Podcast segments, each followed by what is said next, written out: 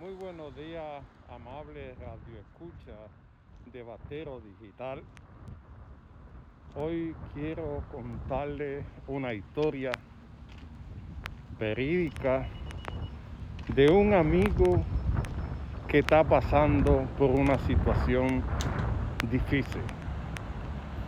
Es un dirigente del PRM de la ciudad de Santiago, que no voy a mencionar su nombre porque es muy conocido.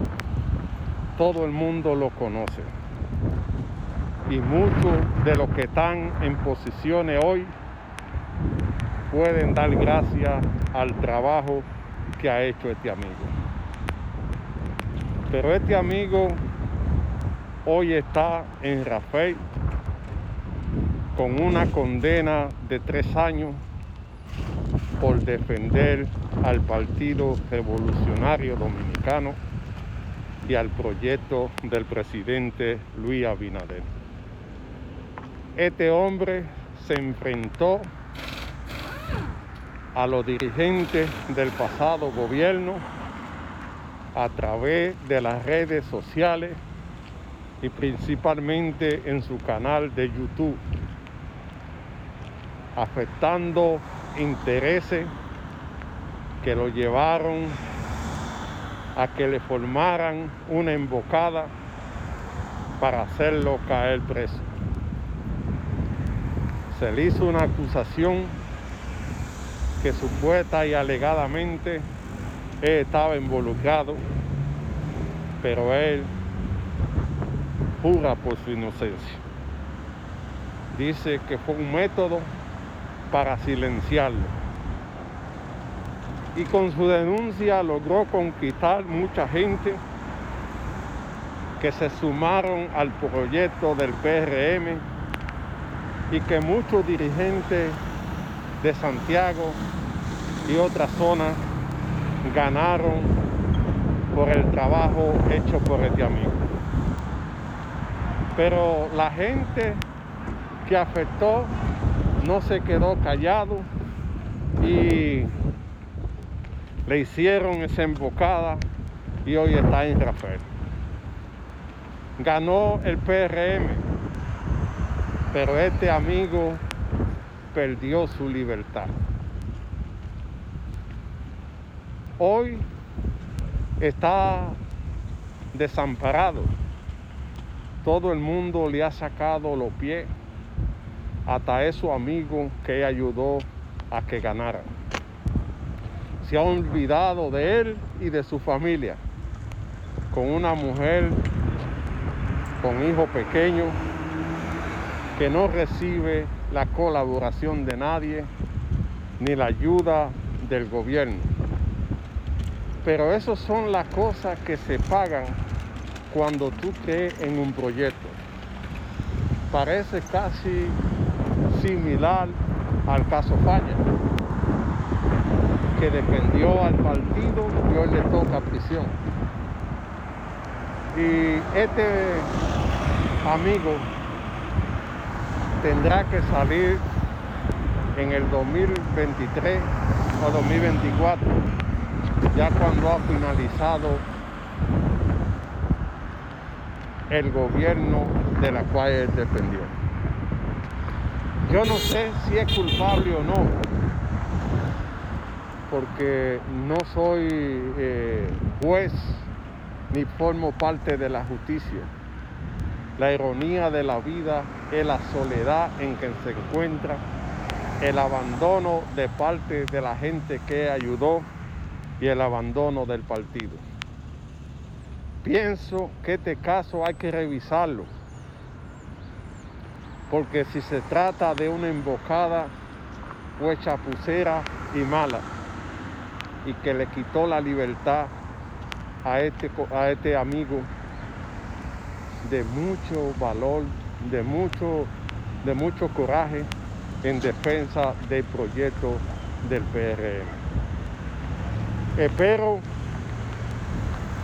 que los dirigentes del PRM de Santiago puedan ayudar a revisar qué pasó con este amigo. Que no le digo su nombre porque todo el mundo lo sabe.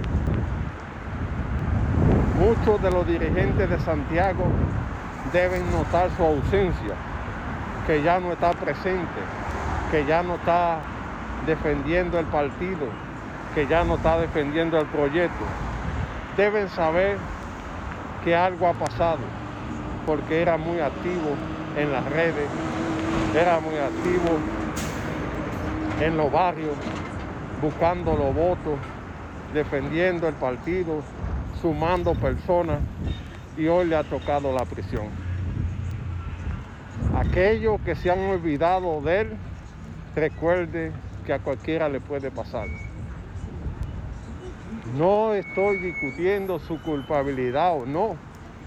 Lo único que pido es que se revise qué pasó con este muchacho y que no lo abandone aquellos que se beneficiaron de su trabajo. La vida da mucha vuelta. Hoy le tocó a él, mañana le puede tocar a otro. Y la solidaridad humana debe ser cultivada.